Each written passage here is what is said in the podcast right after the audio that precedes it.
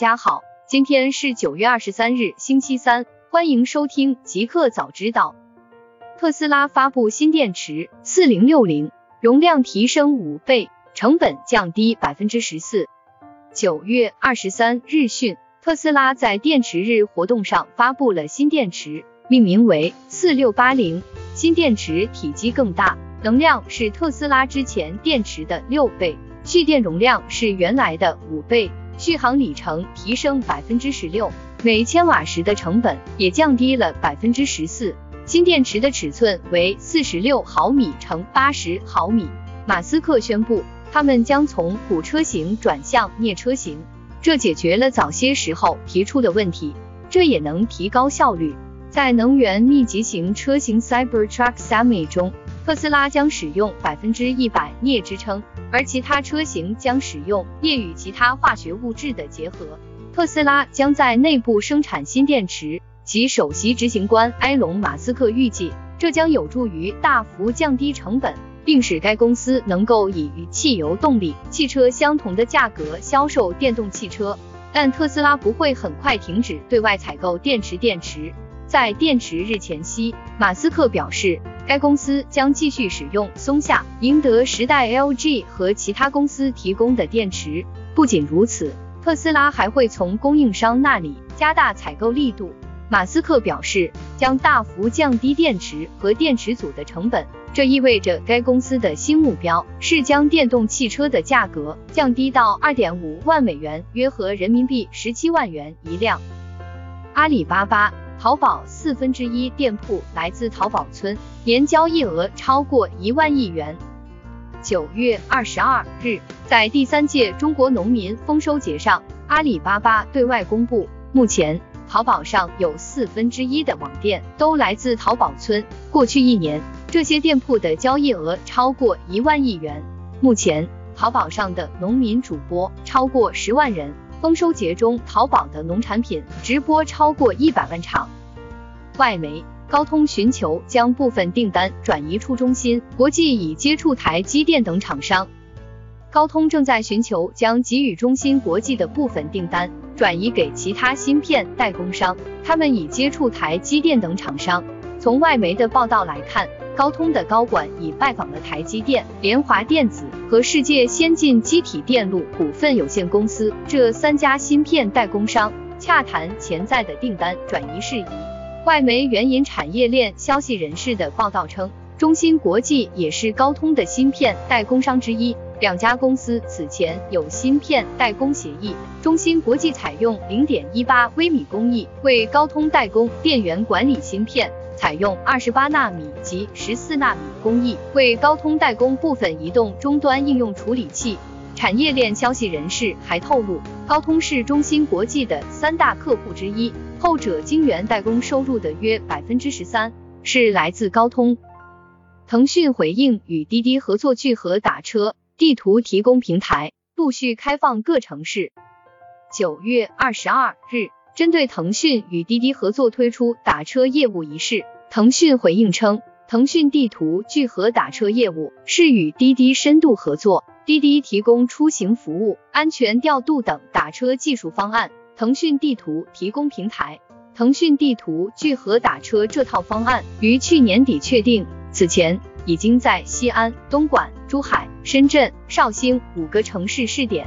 腾讯地图的聚合打车服务，如果验证顺利，所有城市或将在国庆前放量完毕。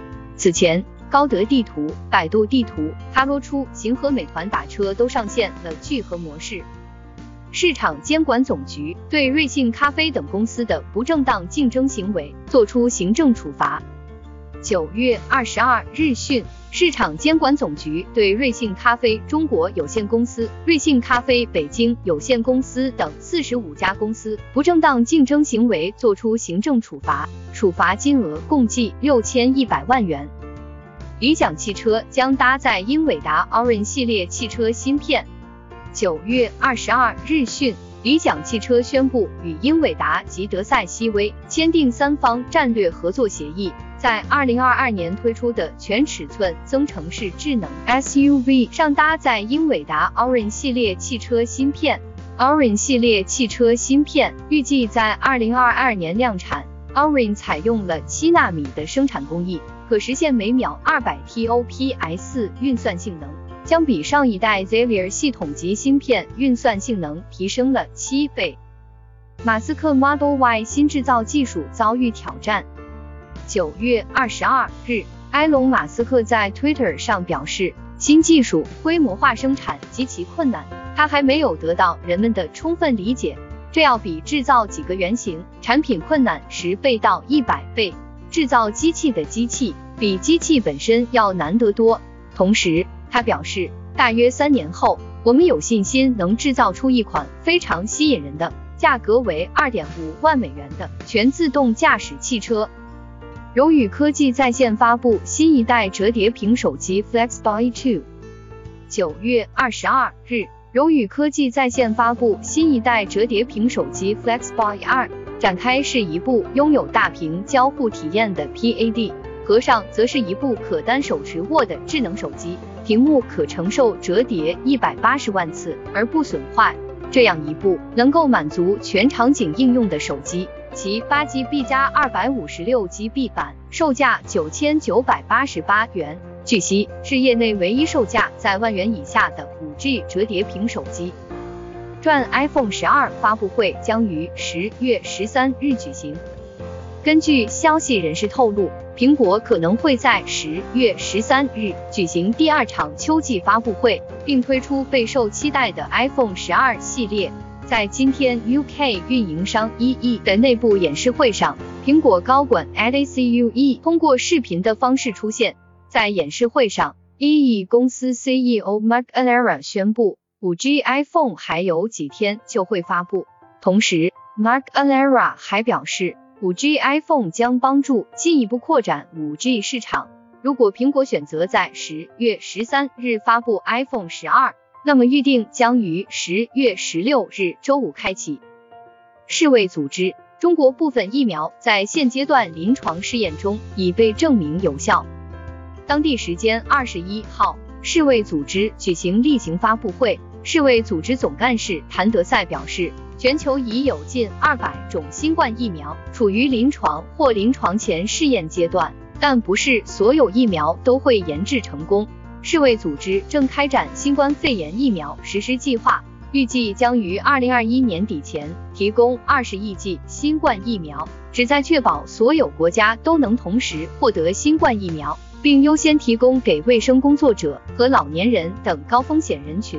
世卫组织总干事谭德赛表示，候选疫苗越多，得到安全有效疫苗的几率就越高。这不是慈善事业，而是符合每个国家的最大利益。